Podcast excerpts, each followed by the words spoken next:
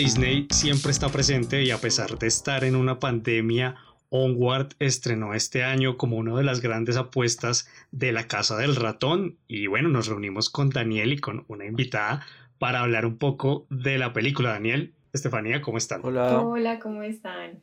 ¿Cómo va todo? ¿Qué tal todavía la pandemia, el encierro? Quién sabe hasta cuándo vaya, pero bueno. No, va muy bien. Con muchas películas Con mucho streaming por ver. Eso es bueno, hay que aprovechar el tiempo y ponerse al día con todo lo que no nos hemos visto y repetirnos los que nos hemos visto mil veces otra vez. Además, creo que la película de hoy pega mucho para lo que ha sido el encierro, ¿no?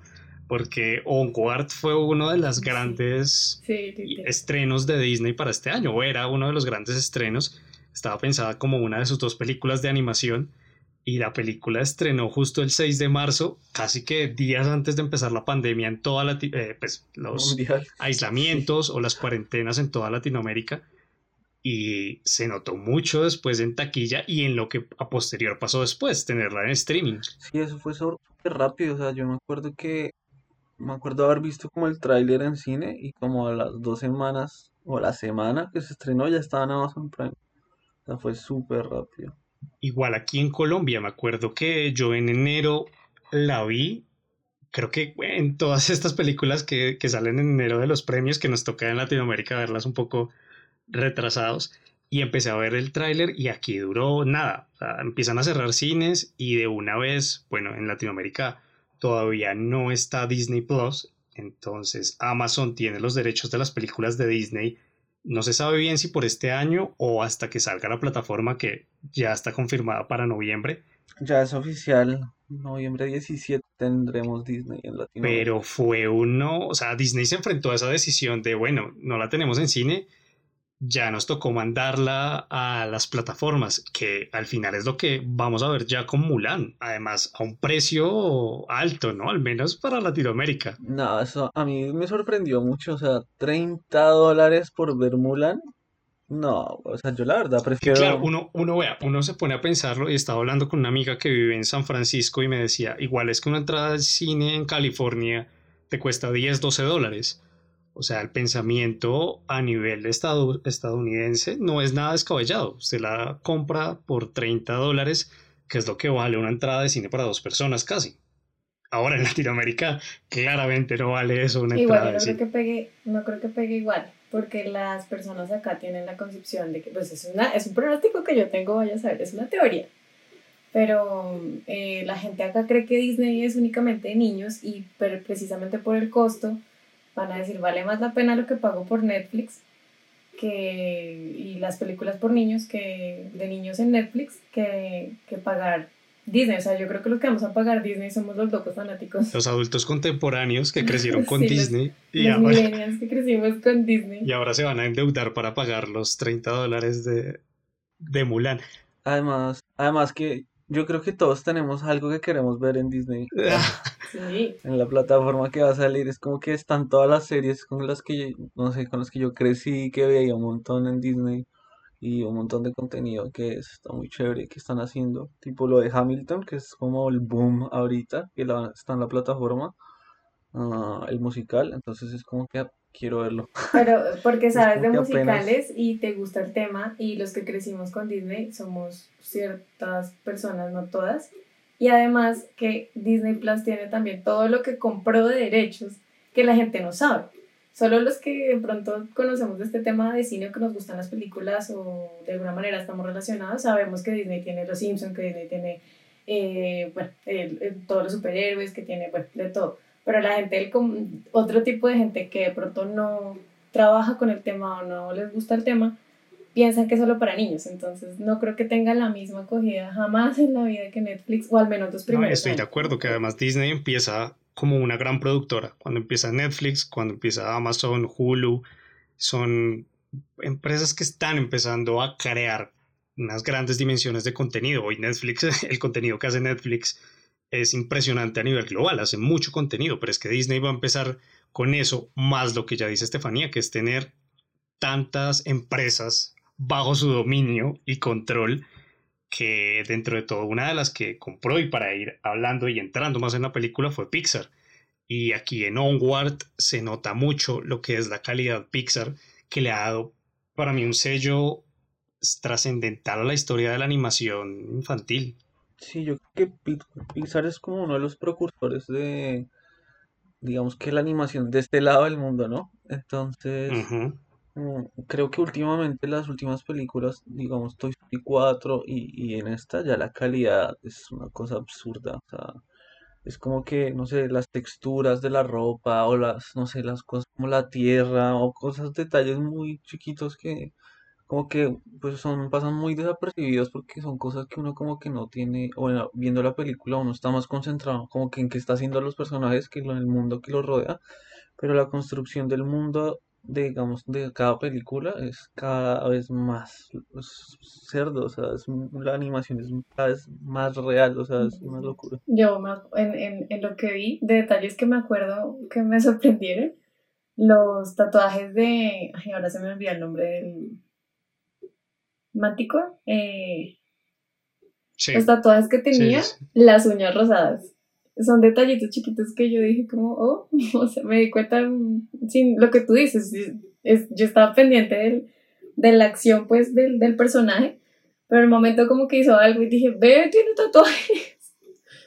Y oh, tiene las uñas rosadas. Yo la verdad no me imagino, no me imagino lo que ha sido ver esta película en cine, porque si siento, con Daniel teníamos un pequeño debate para él, ya desde Toy Story 4 la animación es muy buena, yo no tengo dudas, pero sí me parece que, que, aquí esta película tiene una animación que yo nunca le había visto a Pixar. Los detalles del mundo son impresionantes, además. Con ese enfoque mágico les da como vuelo para que exploren muchísimas más cosas.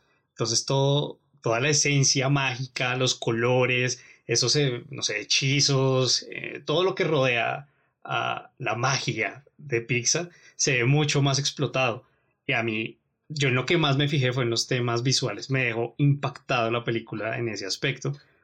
Porque si bien la historia creo que también es eh, interesante, porque a cumple la narrativa del viaje del héroe y todo lo que siempre hemos visto en la animación infantil, también le da la vuelta a no ver lo mismo. Que hemos visto que a Disney le, a, ver, a veces cae en la zona de confort de, bueno, esto, esto nos asegura el éxito, hagamos las películas así de esta forma Mientras que aquí siento que se arriesgan un poquito Yo creo que es un, gran riesgo quitarle la mitad del cuerpo a la persona. Los que crecimos en mi año, yo conecté con la vaca del pollo. Suena feo, no tiene nada que ver. Pero para mí fue un poco semi, o sea, mi, en mi concepción era gracioso, grotesco cuando era pequeña, entonces para mí fue como un choque ahí que dije, esto está muy forzado. En un principio dije, esto está muy forzado. A un niño no le va a gustar de pronto tan así. Pero cuando se desarrolló la historia, y al principio yo estaba como... ¿A ti te gustaba la vaca y el pollito? Me gustaba porque era chistoso, pero al tiempo yo me decía que grotesco, pero al tiempo me daba mucha risa. La vaca y el pollito, a ver, es que nosotros también crecimos en una era de animación un poco más controlada, ¿no? Había dos dimensiones de animación. La, animación tradicional, más Disney, toda hermosa y todo es maravilloso Toy y fantástico. Toy Story, la mejor animación Toy Story, cuando arreglan a, Woody, cuando el viejito arregla a Woody, para mí esa es la, la, la, escena por excelencia de la animación de Toy Story, es cuando arreglan a Woody, y lo pintan. Y, ah, y, ese otro lado de animación, que era animación, porque también era animación Cartoon Network, pero era un poco más... Eh, no sé si la palabra es burda, pero sí era... Como más eh, no estaba tan dirigida para público infantil. O sea, la vaca y el pollito, a ver, es un programa infantil, pero, pero está el diablo este que, es, hasta las chicas superpoderosas si me, si me, apura porque tiene a él, ¿no? Jaimico y la, la comadreja. Demasiado. Jaimico, Jaimico con su culito rojo al aire todo el rato. Yo siento que ahora Disney se ha arriesgado también a eso, a cerrar esa brecha entre la animación que todo lo vende bonito, todo es perfecto, todo es bueno, todo es romántico, y esa animación un poco más real. Y ya en esta película estamos viendo personajes LGBT, mm, no sé, como mayor diversidad dentro de su historia, que la aceptación es mucho más normal, porque ustedes me apuran y hasta hace cinco años Disney todavía se a ver, le ponía el freno de mano a, contar este tipo de historias. Aquí ya vemos abiertamente un personaje LGBT. Es que todo es un, todo es un proceso al final, ¿no? Primero se empieza, o sea, en momentos, se empieza primero con, con, con, esto de, porque fue el tema boom en su momento, el tema de las mujeres, el empoderamiento femenino y todo esto. Entonces evoluciona, entonces que Brave, luego que Moana, luego que, bueno, se me escapan, que son guerreras, ¿no? Que no necesitan el amor, que ellas mismas me bajo la luna yo sola, diva empoderada. Entonces eh, es, es, es, es, una evolución que de hecho está todo. Yo que día me vi en Cartoon Network una serie de un niño que vive con siete hermanas y una de ellas es lesbiana y tiene 12 años. Entonces yo quedé como, ¿qué? ¿Cómo así? O sea, esto en mi época no. Y toda una evolución. Este es el año donde, seguramente este es el año entre el año pasado y este y el otro, se abrirán esos temas en las películas. Igual también es que uno tiene que tener, o sea, yo lo veo también por el lado en que las generaciones de ahora es como todo es muy diferente, o sea, creo que nosotros fuimos como la generación del, de la transición. O sea, como... en parte porque fue la generación que entró al Internet. Claro, fue, o sea, el Internet ha democratizado la información de todo. empezamos sin internet, empezamos, crecimos sin internet y en el, en el, proceso apareció y ahí nos cambió todo, a todo el mundo, pero no a nosotros más porque pues es una etapa también muy importante, ¿no? Para mí es fantástico que, que igual esto se esté dando porque eh, es que una gran empresa, si no es la, para, pues, creo que es la empresa más grande en cuanto a animación, pues a cine en general, esté dando estos pasos, arriesgándose a que, por ejemplo, en algunos países lo censuren, ah, ya es un indicio que, que, se están comprometiendo por decir algo y por contar un mensaje. En, a ver, les cuento, creo que Daniel lo tenía también ahí a la mano, pero en Arabia Saudita, Oman, Qatar y Kuwait, eh, la película fue prohibida solo por ese personaje LGBT. Y, y, esto es, dentro de todo, arriesgarse a, a, ganancias, ¿no? Ya hemos visto que Disney, por ejemplo, con China no, se, China no se toca, ¿sí? Para, Disney, China es intocable. Pero, pero ellos están haciendo también esto a sabiendas que, que les van a llover críticas de países mucho más conservadores o radicales. Y solo con dos líneas, ¿no? O sea, fueron dos líneas de guion y ya. O sea, ellos no son bobos, ellos lanzan el experimento y a ver cómo me va. Si me va bien, pues bien. Si me va mal, pues. Que al final también es un negocio, ¿no? Pues eso, eso no, yo que no puede salir de, de, la vista de nosotros. Pero sí me parece bueno que se den esos pasos. O sea, el mundo eh, los necesita y creo que también los, lo que decía Daniel, los niños están ya desde otra perspectiva viendo esto como algo natural. O sea, sí, la diversidad tiene que verse como algo completamente natural y, y para mí es importante ese tema. Yo estaba viendo que en Rusia lo que hicieron fue que a la hora del doblaje cambiaron los diálogos para que no dijeras, por lo que la, la ley esa que hay allá de que tienen prohibido hacer propaganda LGTBI. Entonces cambiaron los, los diálogos para eso. Y vi que en Estados Unidos como tipo padres conservadores habían reunido firmas para como boicotear la película y que reunieron como 30.000 firmas. Imagínense. 30 mil, weón. O sea, de verdad, uno queda como medio impactado. Pero bueno, ya entrando en materia con lo que es la película y la historia, a mí de entrada, primeros cinco minutos, me hizo pensar en Bright, como en lo que fue esa apuesta de Netflix por querer llevar ese mundo mágico, pero a un 2020. Y ya de entrada me pareció hasta mejor manejado. Sin haber visto nada de la película, dije, bueno, esto tiene más sentido porque en los primeros cinco minutos de una vez te plantean todo lo que va a ser. Todo el universo. Exacto, El universo, ¿no? y un universo que, no cae en lo ridículo, sino que es muy entendible. Es que Bright, a ver, nosotros hicimos un podcast hace ya cuando salió en su momento, y Bright me parece una película que tiene una muy buena premisa, como lo tiene esta, pero que está muy mal desarrollada. yo creo que Estefanía tenía una buena opinión sobre Bright, ¿no? ¿Quieres compartirnos tu opinión? Pues que es un bodrio. Mi opinión es que es un bodrio. Simple al punto, es un bodrio porque no tiene, lo, o sea, no tiene ningún sentido, no va para ningún lado, el logro que es compañero de Will Smith es un, un idiota y que no, o sea, simplona decir nomás, Will Smith no, no explota su potencial, aquí eh, quiero decir que soy fanática y adoro, me casaría con Will Smith, o sea, lo amo con todo mi ser me parece que lo, lo desaprovecharon al 100%. No, y no tiene sentido, es que la película no tiene ningún objetivo. No, no. Bueno, te creo, voy a confiar en tu buen juicio. Me emocioné, No, pero sí, o sea, es, es una muy buena intención lo que se quiere explorar, al menos desde ese universo. Y, y bueno, también tiene mucho peso que Tom Holland lleve la voz del personaje principal, o sea, Lo que está haciendo Tom Holland es, es impresionante. Chris Pratt también como el hermano. Es gente muy carismática hasta con la misma voz. Y bueno, ya en esta era que casi todas las películas las vemos en idioma original, se siente mucho cuando, cuando uno, no sé, yo creo que todos vimos la película en idioma original. No me imagino cómo sería verla doblada. Para mí perdería mucho de, sí, de la magia, ¿no? Sin sonar no, de su esencia. Sí, perdería la magia un poco. Igual. perdería la magia de Disney. Depende de tantas cosas. Yo amo, yo amo el doblaje. Si quieren algún día hacer un podcast de doblaje, yo con gusto los acompaño porque siempre he sido fanática del doblaje, aunque no tengo voz para eso. Eh, pero sí, originalmente yo de una vez escuché a, a la Manticore y dije como, debe ser una actriz afroamericana, estoy segura. Y efectivamente. Olivia, sí, ah, eh, Octavia Spencer. Entonces, eh, para mí es, sí, totalmente de acuerdo, es súper importante la voz de la mamá, que no sé quién es la actriz.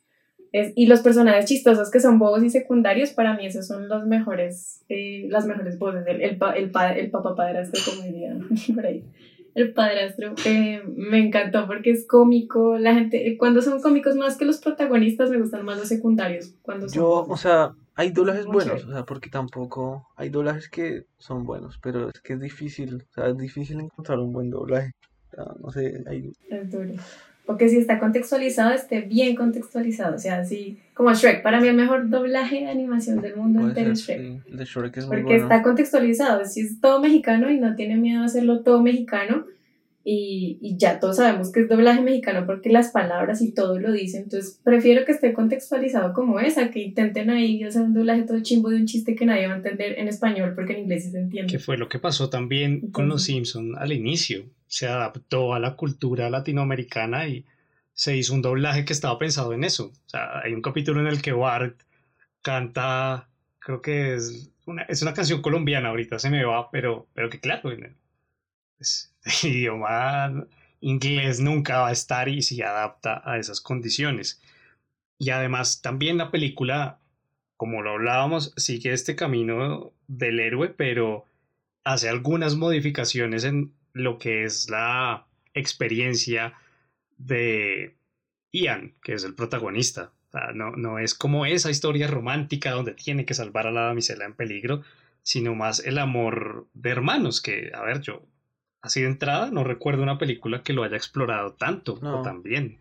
O que fuera como lo principal, ¿no? No creo que, que haya no, no, lo tengo presente, pero sí la emoción de... Yo la verdad dudé, a mí lo que me sorprendió es que yo dudé que fuera... A mí la historia me gustó al, después de la mitad de la película. Al principio dije como, ah, pues bueno. Pero ya después la aventura, la aventura sí, yo estaba así comida, así como cerrando los puños de la emoción, como, ay no, por Dios, se va a caer, no sé qué. Como toda interesada y toda emocionada. Pero mm, de la historia lo que más me gustó y que yo dudé y dije, ¿cómo será que va a ser posible esto? Disney siempre es reacio a la realidad de no podemos traer gente muerta a la vida real, porque varias películas son así. Entonces, y, y pues son muy aterrizados en eso de que los niños no se ilusionen con cosas que de verdad no son, obviamente pues las hadas es otro tema, pero ese tema de, de, traer al ser querido de la muerte siempre en todos los cuentos está muy claro que eso no puede ser. A mí me sorprende. Hasta en Harry Potter. Hasta Harry Potter, es que en, todo para niños eso está súper claro. Y de hecho, fue fue lindo porque Ian, o sea, esa escena cuando el papá aparece nunca se ve de cerca, se ve Ian viéndolo de lejos, o sea, jamás, o sea, no, no lo hacen... Ni siquiera viéndolo completo, ¿no? Pues ya lo ve por allá. o sea, se ve la sombra del papá completo y cuando lo abraza, pero no se atreven a poner la escena cerca porque saben que no pueden ir, o no sé si sabrán, pero la intención no es ilusionar a los niños tampoco, ni a la gente a que pues eso va a ser posible, porque al final es romper el corazón. Pero también es a ver, Disney generalmente construía historias con finales felices perfectos en algún punto, ¿no? Porque el Rey León no creo que sea así, ni Aladdin, pero en algún punto sus historias llevaron a ser finales felices, donde todo le salía bien al protagonista. Y en las últimas historias hemos visto que están rompiendo, pero de tajo con eso. Todas las historias están acabando más reales. Daniel hacía referencia a Toy Story 4. Bueno, pues es clarísimo, ¿no? O sea, Woody acaba por un lado, vos por el otro.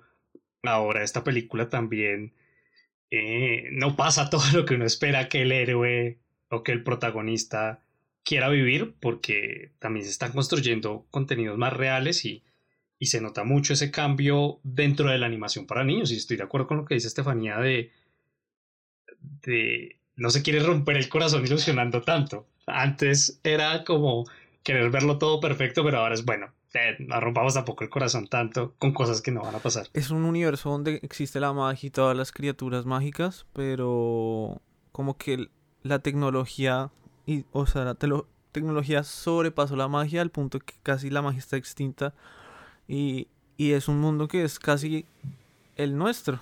O sea, Sí. Entonces eso como que es me muy bueno. El sucio capitalismo. Entonces eso me, me, gustó mucho porque es un mundo como, o sea, obviamente fantástico, pero pero es prácticamente el nuestro, o sea, entonces es, muy, me gustó mucho como ese giro que le dieron como a todo este universo mágico y de criaturas mágicas. y, y, los personajes que están, a ver, todos son seres mitológicos, por así decirlo, pero todos se sienten muy humanos, ¿no? La caracterización es tan buena que, que a ver, uno a todos lo siente, lo del centauro es impresionante, o sea, un policía gordo que le dice usted es un centauro, que no corre. Y, y, bueno, hasta las mismas hadas que son motociclistas, tiene cosas muy divertidas. Y, y, lo que decía Daniel es fundamental para entender también que la película se respeta mucho el universo que creó. O sea, uno, que es lo que pasa con Bright. Bright crea un universo que acaba siendo eh, irrespetado. en cambio, aquí se nota mucho que, que, tiene una consecuenciabilidad de todo lo que pasa, tiene sentido. Así que aparezcan todos los que van apareciendo tiene sentido. Que el mapa del tesoro lleve a vainas que están un poco perdidas tiene sentido. Eh, y claro, es una historia que va haciendo como ese cumplir objetivos, pero para mí está muy bien desarrollada. Y lo que, lo que dice Daniel de, de, aterrizada, es, ahí está la crítica literal de lo, que, de lo que es la vida hoy en día, que es la crítica que todo el mundo hace. Ay, la tecnología nos está invadiendo, se está comiendo las tradiciones. Es, es literal, esa es la, es la crítica que hace en la película, que es ahora solo que con magia, que es lo que Daniel dice. Y es, la, Mantico tuvo que, que, que vender porque tenía, tenía cosas que pagar, tenía deudas, tenía eso. Me parece graciosísimo, un problema de adulto. Que incluso la rabia que agarra. Hay un poco, siento que Disney es fiel a los que empezamos con, con, su, con su momento full que fue, que fue nuestra generación. Disney es fiel a los chistes que solo nosotros que hemos crecido entienden. O sea, ese tema de las deudas y los impuestos, un niño de 5 años no lo va a entender, un niño de 10, 12 años, nosotros sí. Entonces es un guiño guiño de mira, esta es tu generación y tienes problemas de deudas. Y, y es, es, es, la, es, es lo que está pasando, que es literal que la tecnología nos está invadiendo. Ahí está la crítica al final. A mí, a mí me pareció como hablando un poco más de la, de la peli, todo el tema de como el auto del hermano y la onda del hermano que estaba como súper metido en todo el mundo mágico y... Super geek, ese es el geek de la época. sí, me pareció muy, muy gracioso.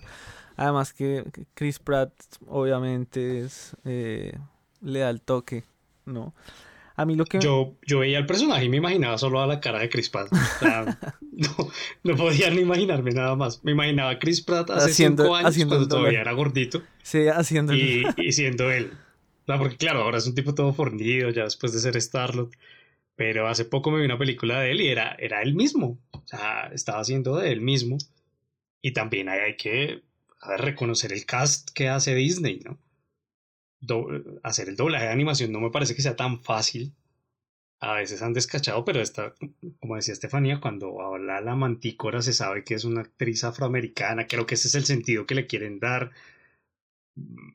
Que participe quien hace de la policía LGBT, que estuvo en Master of None, que es una actriz afroamericana, lesbiana. Me gusta que, que esté pasando este tipo de cosas y no se queden en los estándares de siempre y que también deje de criticarse tanto la diversidad, ¿no? O sea, creo que a veces, bueno, con estas nuevas, bueno, ese es otro punto y es una nueva historia. O sea, Disney en general también ha caído mucho en ser repetitivo. Vamos a hacer una secuela de tal cosa porque les ha asegurado éxito. Y lo hemos visto en los live action. Yo estoy completamente en contra de los live action, me parecen terribles. Innecesarios, la eh, mayoría son innecesarios. O sea, y arriesgarse con nuevas historias, se nota que además tienen a Pixar ahí detrás, que ya lo hablamos, lo que destacamos de ellos. Pues si usted, usted, Así que también le da un valor nuevo. Si usted ve las últimas películas de Disney que han tenido más como, no sé, tipo que han llegado al Oscar con más fuerza o porque Disney siempre está metido en el Oscar. Pero pero por ejemplo, Pixar también estuvo metido en Coco, en, en, estas pelis que son diferentes, o sea, que no es como otra vez, o sea, tipo, no tengo nada contra las historias de las princesas, pero es como que, weón, tienes 70 princesas, o sea, puedes hacer más cosas, o sea, o sea, tienes la princesa de todo, de, de todo, hay princesas de todos los tipos, formas, colores, o sea, y las que faltan. Y las que faltan, porque obviamente, o sea, pero o sea, es como, bueno, todo bien, no tengo nada contra esas películas y es más, muchas me gustan mucho.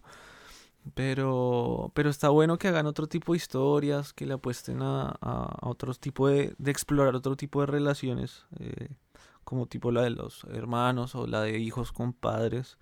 Mm, y creo que ese también es un, un, como un gancho importante para la película. Yo creo que la gente que tiene hermanos mayores, yo no tengo, entonces no lo, no lo sentí tanto, pero yo creo, o sea, pienso yo, la gente que tuviera un hermano mayor o, o, que tiene todas estas dinámicas familiares, yo creo que conectarían muchísimo más con la película, ¿no? Que lo que yo conecté, por ejemplo. Entonces yo creo que ese tipo de, de, de público debió conectar mucho más y la peli debió ser mucho más eh, importante o les debió gustar mucho más de lo que me gustó. mí, una amiga ¿no? que Creo es yo. la menor, como de cuatro hermanos, me, ella me dijo, mírala, mírala, mírala. Y yo tenía ganas de mirarla, pero bueno, la tenía ahí en los pendientes y, y me dijo que había llorado en varias escenas, sobre todo en esa del final. Y claro, es, es como algo, bueno, que es- eso para mí siempre lo ha sabido hacer Disney, ¿no? Y es, es bueno, y sobre todo Pixar. Desde intensamente hacia adelante, pues Coco, ahora que Daniela nombró, ha sido siempre apelar ese valor emocional en el punto de máximo. eh, O sea, ¿quién no identificó a la abuelita Coco con la abuela de uno? Madre, o sea, yo creo que todo el mundo vio a su abuela ahí, o sea, todo el mundo tuvo los flashbacks de los abuelos como puta madre. No, O sea, intensamente la sí. felicidad y la tristeza. Claro, weón, es muy, Ay, muy sí, no, eso duro. para mí fue de las mejores películas que hay. Intensamente. Y bueno, otro tema Sí, sí, sí. ahí importante por tratar fue la banda sonora, que estuvo compuesta por Michael y Jeff Dana, y ya habían trabajado con The Good Dinosaur, que yo no la vi, realmente. Yo sí la vi. Está en Amazon, ahí está en Amazon para que la vea. Pero, pero que también me parece que fortalece todo lo que es la película. O sea, a ver, no, no, y sobre todo que utiliza música que va muy bien para ciertos momentos. Hay música que caracteriza perfectamente al hermano, mm, su relación con la magia. Entonces también es un aditivo que acaba haciendo que la película tenga un mayor valor y, bueno, para mí es una lástima de verdad que le haya ido pues por todo lo que pasó tan mal en, en recaudación. La película costó 175 millones de dólares y solo recaudó 104. Sobre todo porque estas apuestas me parecen más necesarias que caer en esos clichés que ya decía Daniel. Entonces vamos a hacer la princesa de la zanahoria, pues porque vende más fácil. A ver, yo, yo no tengo nada ahora contra Mulan, pero, pero esa película es un pensamiento comercial muy Uy, bravo. no, no O sé. sea, utilizar actores No sé. chinos, live action, esperar que abran los cines. Claro, a ver, así funciona todo en, Es, en- es una, en el es una gran apuesta, o sea, la cosa es esta, o sea, en Latinoamérica creo que, y bueno, obviamente yo creo que en otros lados también, pero acá reina la piratería, viejo. O sea, aquí muy poca gente se va a pagar, o sea, primero va a sacar la suscripción, primero se va a esperar hasta noviembre 17, porque la película sale en septiembre, o sea, se va a esperar todo ese tiempo para suscribirse y tras de que se suscribe, pagar el extra para poder ver la película. ¿Usted cree que la gente en Latinoamérica se va a esperar todo y va a hacer todo eso para ver la Es muy película? difícil, por no decir imposible. O sea, se estrena en Estados Unidos 24 de septiembre, al otro día ya están en, en- internet, güey, y en calidad HD, doblada, todo lo que quiera. Entonces es como... Es duro, o sea, es, es difícil. Acá porque es como, aquí todo el mundo ve lo que quiere como quiere y no, no hay problema, pero tipo en Estados Unidos o en Europa que el, el coso de la piratería es mucho más difícil y lo pueden multar y bueno, un montón de cosas que es más delicado. Pero aquí todo, usted descarga todo lo que se quiera, consigue todos los programas, los juegue, lo que quiera, bueno. Entonces yo creo que aquí, por lo menos en Latinoamérica, un alto porcentaje no la va a pagar, no le va a pagar esos 30 dólares a Disney. Ahora justo, justo he estado viendo que estaban en Twitter diciendo que Disney Plus podía llegar a Argentina en 700 pesos. La verdad no sé cuánto es, más o menos en dólares. Eh, bueno, la cosa aquí es que depende a ver cómo va a llegar, o sea, cómo van a hacer el cobro, porque si lo van a cobrar en pesos, pues son 700 pesos, pero si lo cobran en dólares, si lo cobran en su tarjeta en dólares, le cobran impuesto por ser compra en dólares, entonces le va a salir más caro, o sea, le sale como 30% más caro, o sea, le va a salir casi mil pesos, entonces ya es como, o sea, mil pesos, póngale que bueno, aquí el tema del dólar es una locura. Pero normalmente, ¿cómo son las suscripciones allá? ¿Las cobran en el peso argentino? Eh, ahorita lo, el que logró hacerlo fue Amazon. Amazon sí lo te cobra en peso argentino. En Colombia igual. Entonces no pagas impuesto. No pagas impuesto, entonces te sale súper barato. En cambio, Netflix, Spotify, eh, cualquier cosa que tú tengas así por internet, tienes que pagar impuesto, entonces te sale un poco más caro. O sea, no sé si... Sí, impuesto país se llama. Entonces son como, en como casi Colombia 30... Amazon está cobrando en pesos. 30%, 30 más. Entonces, por ejemplo, no sé, Netflix aquí me... Bueno, pero de una cifra, viejo. Netflix me, o sea, por ejemplo, Netflix me debería costar a mí sin el impuesto como eso, 700, 600 pesos y salen 800, 900 casi con el impuesto. Entonces, o sea, es complicado. es complicado. Entonces, por eso yo digo que aquí en Argentina, quién sabe cómo lo van a manejar con ese tema del impuesto. Amazon sí la tuvo reclara y se mandó de una a cobrar en pesos en la moneda acá, entonces no, no pagan que para, para Latinoamérica tiene más sentido. O sea, ya hablando un poco de streamings. Eh, Entonces también, o sea, póngale, póngale eso, o sea, usted va a pagar la suscripción que ya tiene un impuesto y va a pagar 30 dólares para ver esa película y a esos 30 dólares le van a cobrar impuesto también, porque es otra compra. ¿Sí me entiendes? Es más caro todavía. No, y es muy complicado que además la gente, eh, bajo la crisis que estamos viviendo también, vaya a decidir pagar pues toda esa plata. Ya que no me dijo una cifra, busqué y 700 pesos argentinos son más o menos 10 dólares, que tendría sentido en llegar a ese precio a Latinoamérica. Eh, que es casi lo que cuesta Netflix. Si no estoy mal, Netflix cuesta, cuesta más o menos entre 7 o 8 dólares. Y bueno, ahora Disney también tenía otra película estreno con Pixar, que es Soul, que estaba confirmada para este año, pero a ver si la sacan en la plataforma o la retrasan. Yo creo que la van a retrasar. Igual ha perdido muchísima plata, pues porque todos los estrenos y las producciones ya estaban pagadas. Así Estefanía diga que Disney no pierde nunca. Yo, yo creo que el golpe ha sido durísimo como para tener que tomar esa decisión tan difícil yo creo que quizá no ha perdido tanto, pero está dejando de ganar. Entonces, ¿sí me entiendes? O sea, quizá no, no, no, mm, es más, ha perdido tanto dinero, está dejando de ganar mucho dinero. Sí, exactamente. bueno, pero ese, ese, debate de Disney y streaming es para otra ocasión. Ese es sí, y... Es más, te puedo dar el dato, como no me avisó con tiempo, entonces no me pude preparar y hubiera traído el dato de que me estás diciendo que no sabes qué tanto la gente puede suscribirse, pero en estos momentos eh, de pandemia han las subido en Netflix, Tengo el dato exacto que te lo debo a la próxima Hay que llegar dateado. No pueden ser excusas así de colegio tan fácilmente. Le tienen que ayudar a uno. Pero bueno, volviendo, volviendo a Onward, para mí es una película muy recomendada, que yo creo que sí vale mucho la pena ver, aprovecharla que está en las plataformas, que no cobran de más, que llegó tan rápido, que en Latinoamérica la podemos ver por Amazon Prime. Y, y que de verdad le da un, a ver, para mí es una consolidación de lo que está apostando por hacer Disney con Pixar ahora. Y a mí me gusta, a mí gusta lo que están haciendo.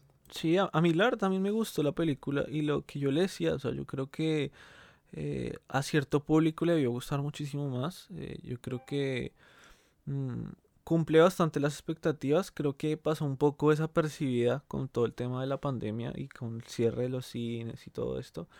Ah, pero, pero bueno, o sea, yo creo que vale mucho la pena verla y pues aprovechar que todavía está en Amazon y no sabemos hasta cuándo vaya a estar con el tema este de Disney. Entonces aproveche y véasela en Amazon antes de que le toque pagar Disney para poderla ver bien. Si no, es, si no la ve pirata, ¿no? O sea, si no la ve por internet. sí, Jesús. Sí. Así es. Si la ve pirata no puede volver a este podcast. no, puede, no puede escucharlo. Bueno, no, pues eh, recuerden que pueden escucharnos por todas las plataformas de podcast que existen, que hay, si no, eh, Daniel se encarga de meternos en esa plataforma, como sea, a trancazos. Síganos en nuestro Instagram, arroba claqueta en escena. Que nos pueden seguir en nuestro Instagram, que recomendamos películas que están en Amazon Prime, en Netflix, que pueden encontrar también por otros lados, no podemos decir cuáles, pero bueno, por otros lados dentro del vasto Internet. Y, y qué bueno. El maravilloso mundo del Internet. Dentro de todo, a, pesar de las duras condiciones que han sido este año, creo que eh, el cine siempre es un gran distractor, al menos para no pensar en todo, en todo lo que... Es como un placebo. Lo que uno podría llegar a pensar de más. Sí. Entonces, Daniel, Estefanía, un placer hablar con ustedes de Onward, además, y nos escuchamos en un próximo Gracias a Estefanía, ¿no? Por participar en este episodio.